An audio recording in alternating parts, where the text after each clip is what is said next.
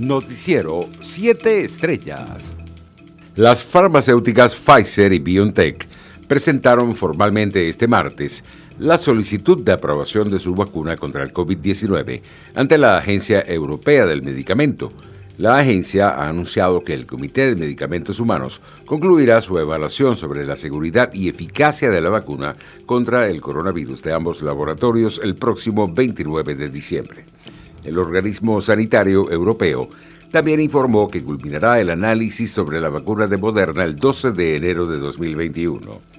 En otras noticias, los responsables de las violaciones a derechos humanos en Venezuela recibieron a quienes habían huido de la emergencia humanitaria compleja, tal y como lo denunció el comisionado de la Secretaría General de la OEA para la crisis de migrantes y refugiados venezolanos, David Smolansky.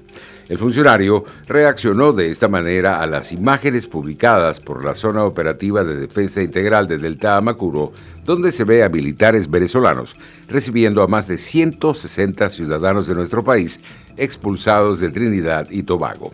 Y en opinión del padre jesuita y vicerrector de la Universidad Católica Andrés Bello en Guayana, Arturo Peraza, la principal causa de la migración de venezolanos al exterior es la crisis que ha creado el régimen de Nicolás Maduro.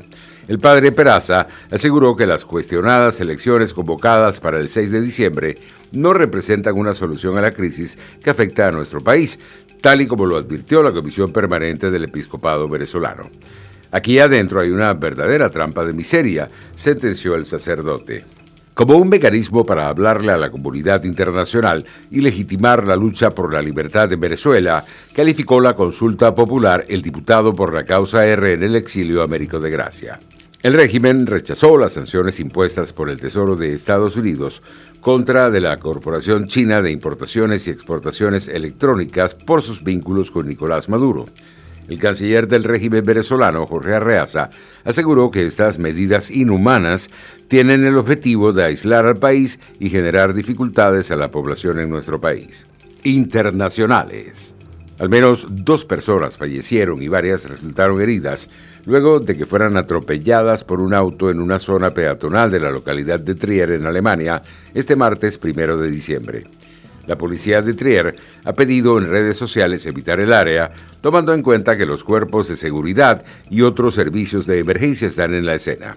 En Estados Unidos, los gobernadores de Wisconsin y Arizona certificaron la victoria de Joe Biden en las elecciones presidenciales de ese país y este amplió su ventaja frente al actual mandatario Donald Trump. Economía. El colegio electoral tiene previsto reunirse el 14 de diciembre y anunciar al ganador de los comicios en ese país, a menos que haya una decisión judicial en contra. Argentina es el país del grupo de los 20 que registrará la mayor recesión en 2020, con una caída prevista de 12,9% de su Producto Interno Bruto, indicó este martes la Organización para la Cooperación y Desarrollos Económicos, OCDE. Después de Argentina, los mayores retrocesos este año se registrarán en Reino Unido, menos 11,2%, India menos 9,9% y México menos 9,2%. Los precios internacionales del petróleo caían levemente en horas del mediodía. El WTI de referencia en Estados Unidos se ubicaba en 45 dólares con 10 centavos el barril, mientras el Brent se cotizaba en 47 dólares con 78. Los mercados de valores en América Latina y Europa ganaban terreno en horas del mediodía. El Stock 50 subía más 0,91%, el IBEX más 0,45%, el CAC 40 más 0,95% y el DAX más 0,77%. El índice Bovespa avanzaba más 1,88%, el Merval más 1,16% y el SIP BMB más 0,25%. Deportes. El argentino Lionel Messi no fue convocado a la quinta fecha de la fase de grupos de la Liga de Campeones cuando su equipo, el Fútbol Club Barcelona, enfrenta al Ferenbaros por decisión del entrenador azulgrana Ronald Koeman. El piloto británico Lewis Hamilton resultó positivo en la prueba de COVID-19 y no podrá participar este fin de semana en el Gran Premio de Bahrein.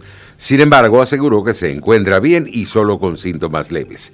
El corredor de Mercedes, que ya tenía su séptimo título garantizado, comentó en sus redes sociales que está muy apenado por no poder competir este fin de semana. Noticiero 7 Estrellas.